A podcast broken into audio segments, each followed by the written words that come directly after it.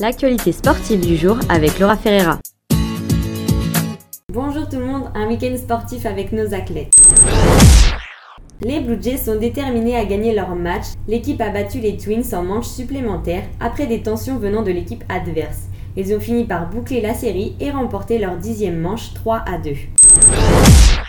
Du côté du tennis, Gabriel Diallo, le seul Canadien tiré au sort des 28 joueurs qualifiés pour jouer au l'Union Bank National, a abandonné face au Français Hugo Gaston.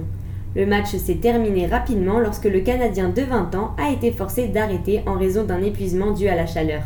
Pendant ce temps, sa compatriote canadienne Marina Sakudzic n'a pas pu participer au tournoi féminin sur Toronto.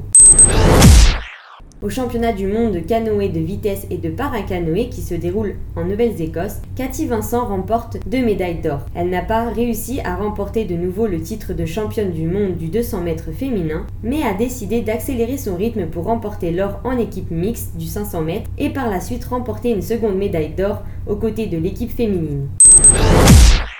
L'ouverture des Jeux d'été du Canada Niagara 2022 s'est déroulée ce week-end avec comme première épreuve la natation. Les nageuses Cathy Grossfille et Bailey Oregon ont chacune remporté l'or pour l'Ontario, tout comme l'équipe féminine et masculine au relais 4 x 200 mètres. Aujourd'hui retrouvés du triathlon, du volleyball, du basketball, du football et du rugby. Les Jeux d'été du Canada accueilleront environ 5000 athlètes jusqu'au 21 août. Ces Jeux se déroulent pour la troisième fois en 55 ans d'histoire dans la province de l'Ontario.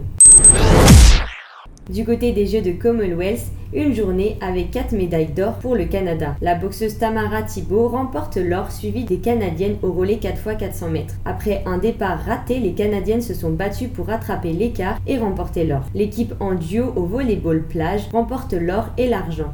Les Canadiennes Sarah Pavan et Melissa Oumana Parades ont vaincu l'Australie. Par la suite, c'est le Canadien Evan Duff qui remporte l'or dans la marche de 10 km masculine avec une performance record. Et pour finir, ce sont les plongeurs qui remportent l'or et Mia Vallée qui remporte sa troisième médaille de bronze.